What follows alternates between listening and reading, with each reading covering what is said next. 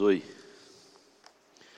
na ministração da ceia. Hoje de manhã eu estive na igreja de Vaz Lobo, dando posse ao pastor Marcelo. Dando posse não, quem deu posse foi o pastor Décio, que é o vice-presidente da, da Junta Regional, que agora é chamada de Associação Regional, e é o secretário de Atividades Ministeriais. Ele esteve lá e deu posse, e eu estive pregando no culto da posse do Marcelo. E depois vindo para cá, achei que devia deixar Apocalipse para domingo que vem, Apocalipse 11, e lembrar sobre obreiros, obreiros na obra de Deus. Me chamou a atenção a única oração que Jesus mandou que nós fizéssemos é aquela de Mateus 9, lá no finzinho de Mateus 9. A seara é grande, os trabalhadores são poucos, rogai, pois, ao Senhor da seara, rogai, pois. A única oração que Jesus mandou que nós fizéssemos foi para que nós rogássemos a Deus para que Ele enviasse trabalhadores para a sua seara. A oração do Pai Nosso, Jesus não mandou que nós orássemos o Pai Nosso. Ele estava orando certa feita e um discípulo disse para ele, acho que o discípulo estava impressionado com a oração de Jesus, com a maneira de Jesus orar, com os resultados da oração de Jesus, com a pessoa de Jesus. Alguma coisa impressionou o discípulo com a vida de oração de Jesus e ele pediu que Jesus o ensinasse a orar. Ele aí ensinou o Pai Nosso. O Pai Nosso não é uma, uma reza que Jesus ensinou a nós. Às vezes, jogador de futebol, por exemplo, junta no campo o Pai Nosso, isso é besteira, isso é bobagem. Você vai em enterro, aí nos cemitérios tem a pastoral católica, aí a, a pessoa entra, homem ou mulher, e diz: podemos rezar a oração que ele mandou, faz uma cara compungida, todo mundo. É, e aí reza, Pai Nosso que estás no céu. Mas ele não mandou rezar o Pai Nosso. Quando o discípulo pediu, está lá em Lucas 11, quando o discípulo pediu para que ele ensinasse a orar, ele foi, já que você quer aprender a orar, a oração deve ser assim. Primeiro você diz Pai Nosso. Quando ele diz o Pai Nosso, ele está dizendo que a oração tua é o Pai. Você já deve ter ouvido aí nas igrejas evangélicas gente orando ao Espírito Santo, gente dando ordens a, a, a, a Jesus, gente dando ordem a anjo. Me contaram uma história uma vez que eu espero que seja folclore, eu espero que seja folclore, de um pastor em São Paulo que foi assaltado quando saiu de férias em janeiro. E quando voltou, o apartamento dele estava limpo, liso, Alguém parou um caminhão de mudança lá embaixo, engambelou o porteiro do prédio, deve ter apresentado lá um documento falso, subiu, tirou toda a mudança do, do pastor. Quando o pastor voltou de férias, pensou até que tivesse entrado no, apartamento errado, mas era o dele mesmo, limpo, liso. O que, que ele fez? Fez um culto na igreja dele e destituiu os anjos que tomavam conta do apartamento dele. Isso deve ser folclore, porque um, alguém que lê a Bíblia não, não faz isso não de, de boa consciência. Há pastores aí de determinadas igrejas que, antes de pregar, mandam um anjo ficar ali, um arcanjo aqui, dois querubins ali, não sei o quê, dá ordem para Miguel, para Gabriel, para Rafael, para o raio que o pato todo, mas isso não tem base bíblica, isso é macumba evangélica, né? Já que evangélica não pode ser macumba, deve ser boa cumba evangélica. Né? Então, oração não é anjo, você não dá ordem a anjo. Você não dá ordem a Jesus. Jesus, eu não aguento não, em Jesus. Vê lá, em Jesus. Isso é, isso é, isso é, isso é. Isso é alguma coisa, mas oração não é. Vocês querem aprender a orar? Jesus falou. Então, ore assim, Pai nosso, sempre é o Pai, sempre, sempre é o Pai. É o pai que dá ordem aos anjos, é o pai que fecha a porta, é o pai, a providência do pai que faz isso, que não faz aquilo, que faz isso. Então, é, a oração que Jesus mandou que nós fizéssemos não foi a oração do Pai Nosso, ele está ensinando a orar no Pai Nosso. A oração que ele mandou que nós fizéssemos foi que nós orássemos pedindo que Deus envie obreiros para a sua seara. Você vai a Portugal, hoje, bota 100 portugueses aqui na parede, menos de um é crente. Portugal 0,8 é evangélico. Portugal tem 11 milhões de habitantes, tem menos que o estado do Rio, tem menos da metade da capital de São Paulo. E desse país todo com 11 milhões de habitantes, menos de 1% é evangélico. Por quê? Falta obreiro. Há centenas de povoados em Portugal com 300 pessoas, 200 pessoas, 500 pessoas, que não tem um testemunho evangélico. Você vai no, no vizinho do lado, na Espanha, piorou. A Espanha tem 60 milhões de habitantes, 50 e poucos milhões de habitantes. Tem 60 mil evangélicos há centenas de, de, de pueblos na Espanha sem testemunho evangélico. Por quê? Falta obreiros. Vai na Turquia. A Turquia tem 50 milhões de habitantes. 0,02% de evangélicos. Por quê? Falta obreiros. A moça veio aqui falar do trabalho dos índios, a Jaqueline. 121 tribos brasileiras, não tem um que uma página da Bíblia traduzida. Por quê? Falta obreiros. Pastor, por que, que faltam obreiros? Será que Deus não chama mais? Será que Deus não, não Deus parou de chamar? Deus disse: estou com raiva, do povo evangélico da terra, então vou parar de. Será que Deus parou? Não, Deus está chamando ainda. Então por que, que, por que, que as pessoas não, não aparecem?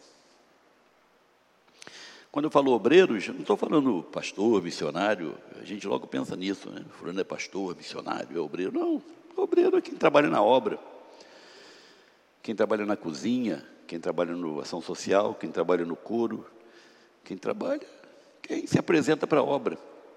Obreiro. Quem é obreiro? Quem quer fazer alguma coisa. Quem quer fazer alguma coisa é a pessoa que é a pessoa que que que hoje é crente. Todo crente ele quer trabalhar. Todo crente ele quer trabalhar. Todo crente sabe onde é que ele estava. Todo crente hoje sabe que um dia ele não foi crente. Nenhum de nós nasceu crente, ninguém, ninguém nasceu crente. E nenhum de nós queria ser crente. Ninguém queria ser crente. Nós andávamos como ovelhas perdidas, desgarradas. Ah, pastor, eu nasci num lar evangélico. Azar o teu devia nascer na, na, na, no hospital. Né? Nasceu no lar evangélico, não nasceu crente. Minha esposa tinha uma sobrinha que a gente levava para a igreja quando era criança, e ela dizia, ah, Laís, ah, vê que bonitinha, ela já é uma crentinha, ela canta, ela canta corinho. É isso mesmo. Mas se levasse para o de macumba, cantava ponto de macumba. Pá, pá, pá, Criança. Não nasceu crente. O que, quando você se converteu, você se converteu porque Deus veio na tua direção. A gente não conhece Deus porque a gente lê a Bíblia. Tem muita gente que leu a Bíblia e não conhece Deus. Os judeus leram a Bíblia muitas vezes, talvez mais do que nós todos juntos, e mataram Jesus. A maioria dos padres lê a Bíblia e não conhece Deus há pastores evangélicos que leem a Bíblia, pregam a Bíblia e não conhecem Deus, não são crentes. Conhecer a Deus não vem por isso. Você conhece Deus por revelação de Deus, porque Deus se revela, senão, senão. Por isso que estão enganando as pessoas quando dizem: quem quer Jesus aqui nessa manhã ou nessa noite? Quem quer? Levanta a mão, quem quer Jesus? A pessoa levanta a mão. Mas. não depende da pessoa, depende da pessoa, mas não depende dela, primeiramente. Depende de Deus tocar nela, de Deus se revelar a ela, de Deus falar com ela. E ela precisa saber que Deus falou com ela. Tem um negócio aí, um balacobaco aí entre Deus e ela. E entre Deus e ela, se viram os dois. Mas não é porque ela levantou a mão, veio para frente, fez uma cara compungida, pediu batismo. Quanta gente que se batiza aí? Nada de Deus, nada, nada de Deus.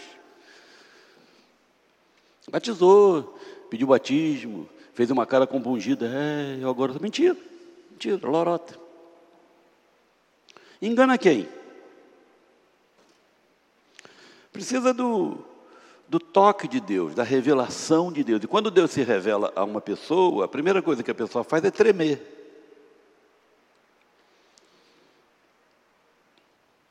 Quando Jesus chegou perto de João, no Apocalipse, João caiu no, no chão. Quando Isaías foi, teve aquele encontro com Deus no templo, Isaías, bum, no chão, desabou. Ninguém fica perto em sã estado, em sã consciência. Não é você e o Zé. Não é você e o açougueiro, não é você e o padeiro, não é você, é você e Deus. E você aí sabe quem você é. Pedro soube. Lembra? Quando Jesus mandou Pedro pescar, não sei o quê, que Pedro trouxe aquele monte de peixe. Pedro falou: Esse homem manda em peixe? Que é isso? Que é isso? Senhor, afasta-te de mim. Eu, eu, e quem tem que se afastar de mim é o Senhor, porque eu me afastar do Senhor, o Senhor vem atrás de mim, o Senhor me alcança. Você se torna crente quando Deus se revela a você. Ah, pastor, então não precisa ler a Bíblia? Precisa ler a Bíblia. Precisa. Mas Deus olha você lendo a Bíblia e olha o teu coração. Deus olha você lendo a Bíblia e olha o teu coração. Então, quando você vem para o Evangelho, você sabe de onde você veio. Você sabe a quem você servia. Não é? Quando você vem para o Evangelho, você olha para trás assim, dá uma olhadinha assim para o negrume do teu passado e você vê de onde você veio, a quem você servia, aonde você ia parar. Aí Deus, sem que você o chamasse, Deus se intrometeu na tua vida. Tchau botou um crente chato no teu caminho, botou uma tragédia no teu caminho, aí você. E o Espírito de Deus começou a, a cobrar você, a fazer pergunta para você, a exigir resposta de você. Antes do Espírito de Deus falar contigo, exigir de você, você falava as bobagens de sempre. Né? Ah, aqui se faz, aqui se paga, eu acho que não sei o quê. O que você acha? O que você acha e o que o Bill Clinton acha sobre física nuclear, o que é que muda? Não muda nada. Mas aí o Espírito Santo inquietou você. Você começou a se preocupar com coisas que você nunca tinha se preocupado antes. Você começou a se preocupar se o que você fazia, se o que você era agradava a Deus se aquilo que você, se aquele caminho que estava te levando ia conduzir a um final bom, feliz, ou onde ia. Você começou a se, a se, a se perguntar sobre coisas para as quais você não tinha resposta. Você achava que tinha resposta, você julgava que tinha resposta, mas Deus diz: cadê? Jó questionou a maneira de Deus tratá-lo, e Deus fez 74 perguntas, 73 perguntas a Jó. Jó não respondeu nenhuma delas. Deus só fez 73. Podia ter feito 73 mil. Mas Deus aí começou a fazer perguntas a você. E você começou a ter uma crise de, de, de, de, de se reconhecer um nada. E a crise é maior porque você reconhece que você é um nada, mas eu que sou um nada, por que, que ele é o tudo se preocupa comigo? Por amor. É essa crise que gera conversão. Ninguém, ninguém, ninguém, ninguém chega a uma conversão, a um novo nascimento, sem passar por uma crise antes.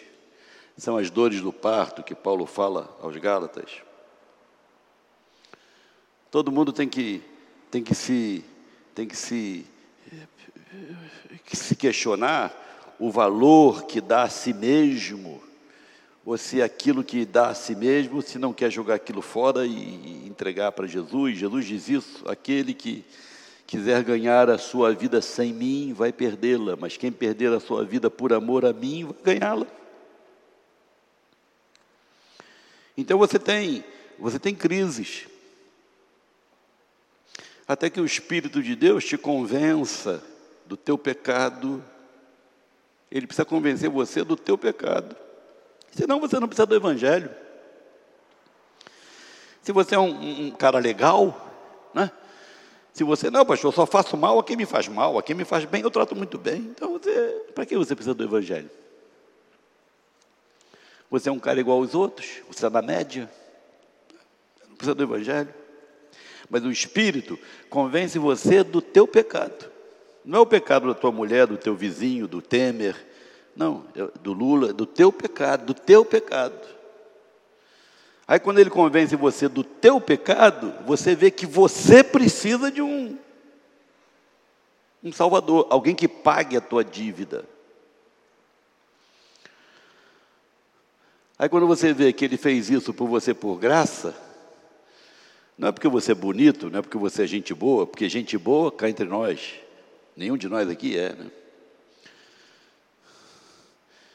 Quando ele vê que, quando você vê que ele fez isso por você, porque ama você,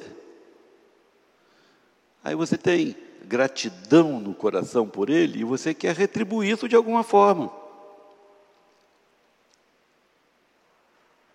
Todo mundo é assim, né? Alguém faz um favor para você, o que, que você faz se você for grato? Se você for ingrato, não, mas se você for grato, quando alguém faz um favor para você, que você precisar de mim, Você não disse isso? Alguém ajudou você alguma vez? Quando você estava muito precisado, alguém foi lá e ajudou, o que você falou para a pessoa? Olha, o que precisar de mim, qualquer hora. Claro. Quando você vê o que Jesus fez por você, você então se. Do pouco que você sabe fazer, pode fazer, você quer fazer aquilo muito. Aí você se oferece a Ele para ser obreiro dele para estar na obra dele. Como é que alguém se torna um obreiro de Jesus, segundo o capítulo 3 de Josué? Primeiro, se apresentando.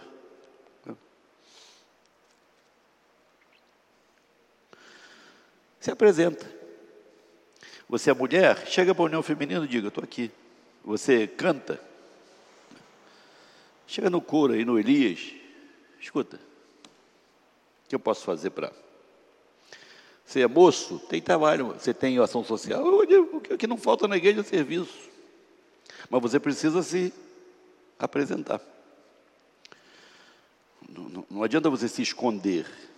Você, você sabe que a graça de Deus te alcançou, você foi alcançado, você é uma pessoa alcançada pela graça de Deus, então hoje que você se sente alcançado, você quer retribuir o que essa graça te fez. Como é que eu posso retribuir? O que, é que eu sei fazer, pastor? Se apresente. Quando, quando Pedro, Jesus falou para Pedro, Pedro, dá para você me levar de barco até ali? Aquilo Pedro podia, sabia fazer, fazia aquilo todo dia. Entrar no barco e não era barco motor, era barco arroz com feijão. Pedro fez isso a vida inteira. Quando Jesus pediu para ele fazer isso, ele podia fazer. Ele podia dizer não ou podia dizer sim. É outra coisa. Mas Jesus pediu para ele fazer uma coisa que ele sabia fazer. Então, ele olhou para Jesus, ele podia dizer, o Rafael, leva Jesus ali, faz favor. Ele estava doido para ir embora para casa, dormir, descansar da noite. Rafael era empregado dele, Rafael levava, obedecia ao, ao patrão, levava. Mas alguma coisa em Jesus fez Pedro adiar um pouco o sono dele. Aí entrou no barco e fez aquilo que ele sempre fez, remou. Depois que ele chegou lá, que Jesus mandou que ele jogasse a, a rede e ele obedeceu de novo, e ele viu aquela quantidade de peixes, e ele teve aquele diálogo com Jesus, Jesus diz: Eu agora, Pedro, vou fazer você pescador de homens. Pedro nunca imaginou que quando Jesus chegou perto do barco, dizendo para ele: Essa multidão está me apertando, eu queria que você me levasse até ali, na água, para eu pregar de lá para cá, para eles não me apertarem mais. Ele nunca imaginou que, se ele obedecesse, Jesus diria para ele que ele seria um pescador de homens. Nunca. Não passou pela cabeça dele nem de ninguém. Mas no Evangelho é assim: você vai se oferecendo, você vai se apresentando para fazer as coisas, as coisas vão se abrindo para você. Aqui. Se apresente. Os oficiais do meio do povo passaram no meio do povo e tiraram lá os levitas e dizem: vocês vão levar a arca. E o povo vai atrás, mantém uma distância entre vocês e a arca. 900 metros, 2 mil côvados, mas o povo vai, os sacerdotes vão com a arca na frente e vocês vão atrás, seguem ele. Sigam. Apresente-se.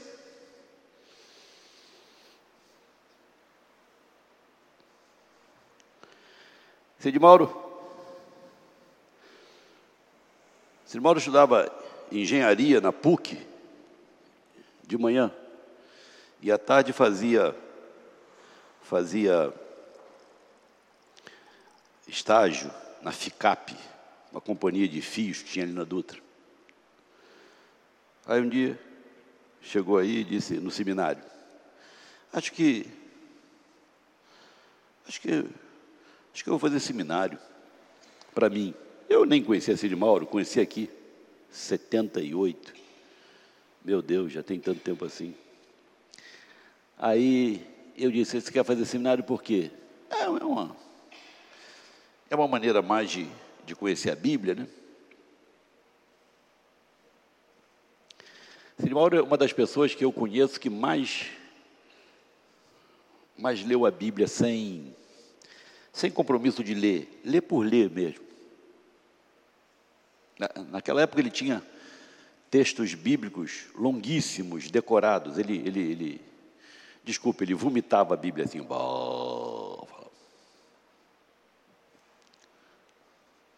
Nunca ninguém podia imaginar que Cid Mauro seria a bênção que é no Acre hoje. Nunca. Nem ele. Ele conheceu o Acre em 93, ele chegou aqui em 78, 15 anos depois. Por quê? Apresentou-se. Jorge Campos, em 80, é, Paulo Leite, eu, eu, eu já no terceiro ano, ah, Paulo Leite, eu sei, estava a conversar, a conversar com Lourdes, e aí, não sei, talvez, o que, que você acha de eu fazer o curso? Apresentou-se. É claro que esse apresentar-se vai requerer alguma coisa de você. Requereu aqui deles, ó, versículo 15. Quando os que levavam a arca chegaram até o Jordão e os seus pés se molharam na borda das águas. O, texto diz que o Jordão, naquela época, a época das chuvas, igual a nossa aqui, o Jordão encheu de água, enchia de água. Aí eles, eles chegaram com a arca, sem saber onde estava pisando. Se arriscaram. Quando você se apresenta, para você colocar para você se colocar à disposição de Deus para fazer alguma coisa na obra dele, seja o que for.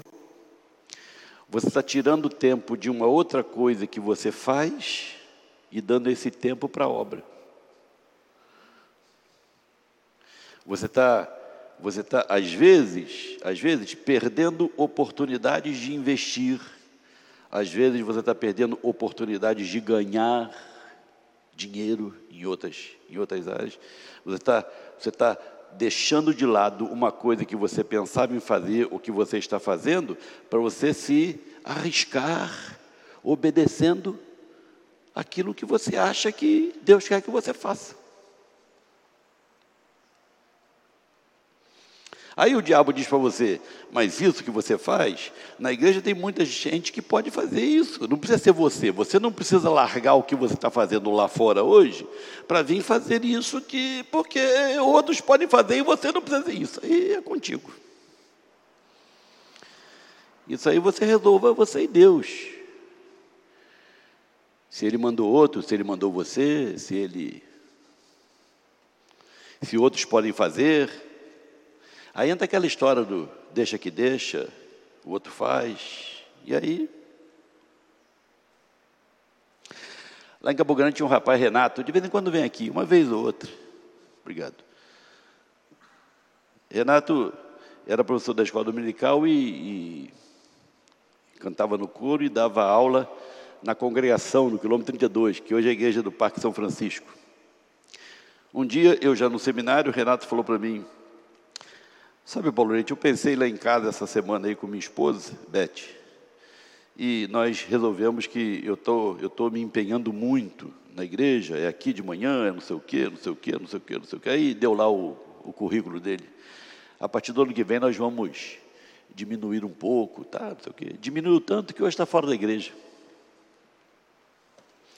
Agora, ninguém fora da igreja, ninguém fora da igreja, que já tenha sido entregue totalmente ao trabalho de Deus é feliz. Ninguém. Aqui em Bento Ribeiro tinha um moço que era que era professor de escola dominical, um dos melhores professores de escola dominical que Bento Ribeiro teve. Um dos melhores professores de escola dominical que Bento Ribeiro teve. Mas o sonho dele era comprar uma casa em Cabo Frio. Comprou com muita dificuldade pelo BNH, virou mortuário do BNH. Não era mutuário, não era mortuário. Você pagava, pagava, pagava e estava devendo. Aí a casa precisava de obras.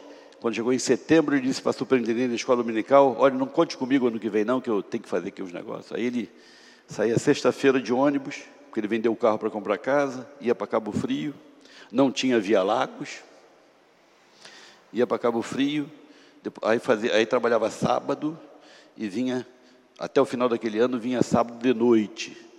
Depois, no ano seguinte, ele não era mais professor de escola dominical, vinha domingo à tarde e pegava um engarrafamento monstro. Aí já, já não vinha mais à tarde para vir um culto, aí já vinha só. Perdeu o ministério. Essas coisinhas você resolve. Há serviço a ser feito na igreja? Sempre há.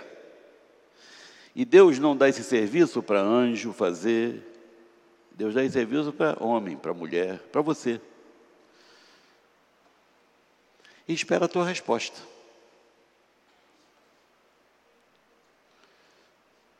Esses homens se apresentaram e se arriscaram, molharam os pés. Às vezes você se arrisca porque tem gente que não reconhece o teu, o teu, o teu trabalho. Moisés, por exemplo, teve um problema desse. Moisés, quando foi separar aquela briga daqueles dois, alguém disse para ele, do judeu e do egípcio, alguém disse para ele, ô Moisés, vai querer me matar também, igual você matou o outro lá? Aí Moisés pensou, esse pessoal não sabe que eu estou do lado deles? Esse pessoal é burro que não sabe que eu estou do lado deles?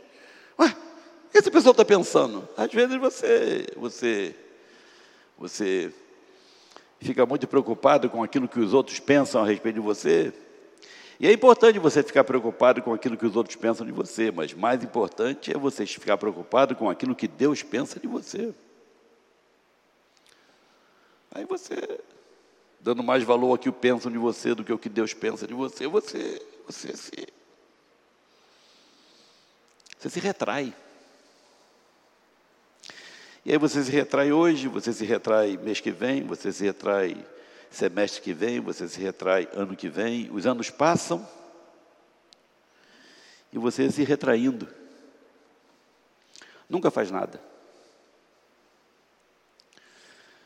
Você sendo crente, a Bíblia diz, 1 Pedro 4,10, servir uns aos outros, uns aos outros, uns aos outros. Cada um de acordo com o dom que recebeu de Deus. Então você recebeu um dom de Deus. E você, com medo do que os outros vão pensar, com medo, você aí prefere não fazer nada. Com medo de falar em público. Eu era seminarista, já tinha pregado umas duas ou três vezes, e que Deus esqueça isso. E um dia, numa reunião de membros lá em Campo Grande, um sábado à noite, dona, dona Laide, que era superintendente da escola dominical, falou para mim: Amanhã é o aniversário do seu Porto. Seu Porto era o pastor. Dia 3 de junho que ele fazia aniversário. E caiu no domingo naquele. E o primeiro sábado era a reunião de membros é, você podia dar uma palavra em nome da escola? E eu, burro, né, imbecil, lontra, pascaço e outros adjetivos de ofensa, em vez de parar para pensar, não, falei, ah, falo. Aquilo saiu assim, ó, plum, falo. Aí depois eu fui embora com meu sogro e no meio do caminho eu fiquei pensando, mas falo o quê? Ela falou uma palavra, mas qual a palavra? E era sábado à noite, já dez e pouco da noite. E eu fui para cá, no outro dia de manhã cedo, acabava a escola dominical, ele, ele, ele, ele, fazia o encerramento da escola, pregava lá. Mas naquele dia ele não ia pregar, era a escola que ia pregar, a escola eu. Aí ele, ela ficava aqui, do lado do, do coro masculino, do, do, coro de adultos. E ele ficava aqui, do lado do coro infantil, do, do coral angélicos. Né? E ela me chamou, e eu fiquei aqui do lado dela. Aí ela disse: Bem, agora, agora nós vamos dar a palavra ao seminarista Paulo, ele vai usar a palavra em nome da escola dominical. E eu ali, igual um, um pai João, né? eu nem sei o que eu falei, eu acho que Deus apagou isso da minha mente, eu acho que Deus. Deus. Riscos. Se eu dissesse para ela, ah, não, amor, eu, eu, não, eu, não, eu, não, não, não, não, eu não tenho condições, não sei o quê, a senhora arranja outro, não sei o quê. Aquilo ia me comer também por dentro. Às vezes você não vem porque, ah, eu, pastor, eu não. Eu, você até tem um jeitinho com criança, de trabalhar com criança, mas você, não, no dia do culto, lá na frente, você fica desesperado, não vem. Deus parou de chamar? Deus não chama mais obreiros para a sua obra. Há um hino que nós cantamos, Tu queres fruto ao céu levar, ou folhas só apresentar? Fruto do teu trabalho feito por obediência e amor e gratidão a Deus? Deus não exige perfeição, no teu trabalho. Deus exige fidelidade. O fruto vem por causa do Espírito Santo, de acordo com aquilo que Deus vê no teu coração. Então, se você quer ser um obreiro, apresente-se. Depois, depois, corra riscos. Molhe os pés. Em terceiro lugar, o que eu faço, pastor? Aguarda. Vai fazendo isso que te, que te pedem para fazer. Vai fazendo. Ah, é humilde, é fechar porta, é abrir porta, é ligar lâmpada, é, é desligar lâmpada. Não tem problema não. É para Jesus. É para Jesus. Um copo d'água, ele diz vai receber galardão. Um copo d'água dado. É para Jesus. É como se você estivesse dando para Jesus. Então, o que ele pedir para fazer, varrer, limpar, fechar, abrir, apagar, ligar, o que pedir para fazer, cantar, pregar, o que for, é para ele. Você deve fazer de você o melhor para ele, porque ele, você sabe disso, você que é crente. Você sabe que ele merece o teu melhor. Então, depois que você se apresentar, depois que você se arriscar com ele, aguarde. Pode aguardar. Vai demorar, às vezes, 10 anos, 20 anos, 30 anos, 40. Não, aguarde. O Moisés demorou 40 anos.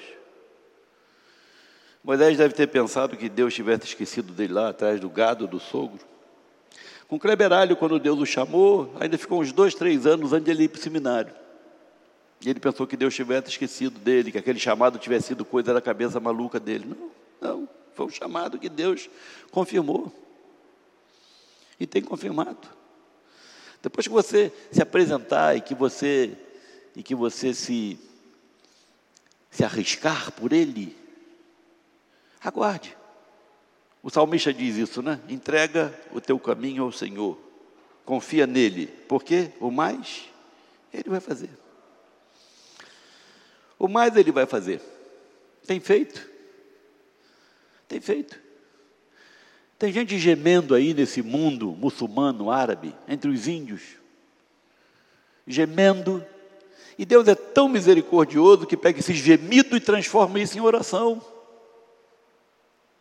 E aí sai procurando quem é que pode ser resposta minha àquele gemido que eu transformei em oração. Quem? quem? Sai procurando um coração imperfeito, pecador, mas um coração que queira dizer aquilo que Paulo diz: quanto a mim, eu me gasto e me deixarei gastar a favor da obra de Deus. Deus está procurando. João diz isso, que o Senhor ainda procura, procura ali é presente contínuo, procura está procurando adoradores que o adorem em espírito e em verdade. E quando ele pega um, Levi, eu sempre falo isso, né? Levi é um, um homem com dificuldades para a língua imensa. Tem gente que tem facilidade, né? Eu trabalhei na bolsa com Carlos Alberto. Carlos Alberto, Holanda de Souza. Carlos Alberto falava inglês, francês, italiano, espanhol. Espanhol era brincadeira, mas falava espanhol assim, sem sotaque. Falava inglês, falava, falava tudo. Tinha lá às vezes aparecia um gringo aí na diretoria lá, chamava o Carlos Alberto, falava, faz, aí um dia ele falou para mim, vou tirar férias agora, não sei que mês lá, e vou para o Japão. Aí apareceu com um livrinho assim, um dicionário japonês-inglês, estou aprendendo japonês. Aquilo era para me humilhar, eu acho. Eu acho que aquilo era, eu já sabia que aquilo era humilhação de Deus comigo, né? Então, o, o, o desgramado né, comprou um livro assim, um dicionário japonês-inglês para aprender japonês. Facilidade. Renata Síria. Renata Síria. Renata Síria, o dia que veio aqui um, um folheto para trabalhar na missão Horizonte aí, era para trabalhar em povos de língua portuguesa. Ela disse para mim, oh, pastor, eu só fui porque era para trabalhar em povos de língua portuguesa, que eu não gosto de língua estrangeira. Renata Síria. Tá bom. Aí foi e mandaram ela aqui para o interior do Paraguai aprender espanhol. Né? Depois mandaram para o interior da África Aí lá falava português e francês, aprendeu francês. Aí lá aprendeu o Hausa e o crioulo, dois dialetos. Aí ela já falava inglês, ela já falava francês, espanhol, Hausa e crioulo, dois dialetos, o, o espanhol e o francês. Aí disseram para ela que para ir no Egito, ela tinha que trabalhar com a base para aprender inglês. Aí aprendeu inglês. Aí ela já falava inglês, francês, espanhol, Hausa e crioulo. Aí mandaram para o Egito, tem que aprender árabe. Pergunta para ela se ela aprende, se ela sabe falar árabe. Muito pouquinho, pastor, muito pouquinho, mas vai ao mercado, pega ônibus, vai sozinho para lá e volta. Quer dizer, isso, isso é Deus me humilhando, eu, eu, eu, eu, eu coloco nessa categoria. Mas tem gente que é o contrário. Tem gente que tem muita dificuldade com línguas. Né? Levi. Levi tem uma dificuldade ancestral com línguas. Ele mesmo diz isso. Paulo Leite, negócio de língua é uma coisa de louco. E é mesmo. O cara que inventou língua. Bom, isso veio lá de Gênesis 11, né? É fruto do pecado.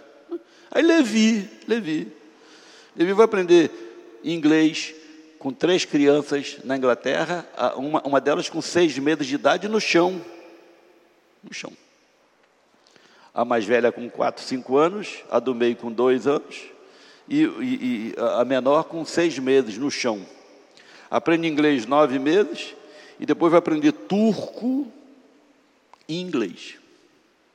E a Levi hoje fala inglês, fala turco, fala espanhol, fala. Ah, Eu acho que é um, um, um botão na cabeça, mexe para cá é turco, mexe para lá é inglês, mexe para cá não sei o quê. Mas é ele, ah, Levi é inteligente, ele diz que não é, ele diz que não é. Ele se apresentou, ele se apresentou. E a graça de Deus faz o resto. Ele podia não se apresentar. Paulo Leite, ele disse para mim, Paulo Leite, Deus me deu a Turquia. E nós ríamos dele. Porque ele era meio devagar. Deu, Levi, deu a Turquia para você? Todo mundo ria dele. Mas para ir para a Turquia era muito difícil, com três crianças. Muito difícil, todo mundo entendia isso. Mas ele falou: Eu vou. Foi. Foi. Ele se apresentou, molhou os pés, e a graça de Deus fez o resto. O Senhor ainda chama. O Senhor ainda chama. Ou nós olhamos para as nossas dificuldades, ou para as nossas tendências a ficarmos quietinhos até que o chamado passe, ou a gente se apresenta. Os que se apresentam, a graça de Deus toma e abençoa. Deus te abençoe.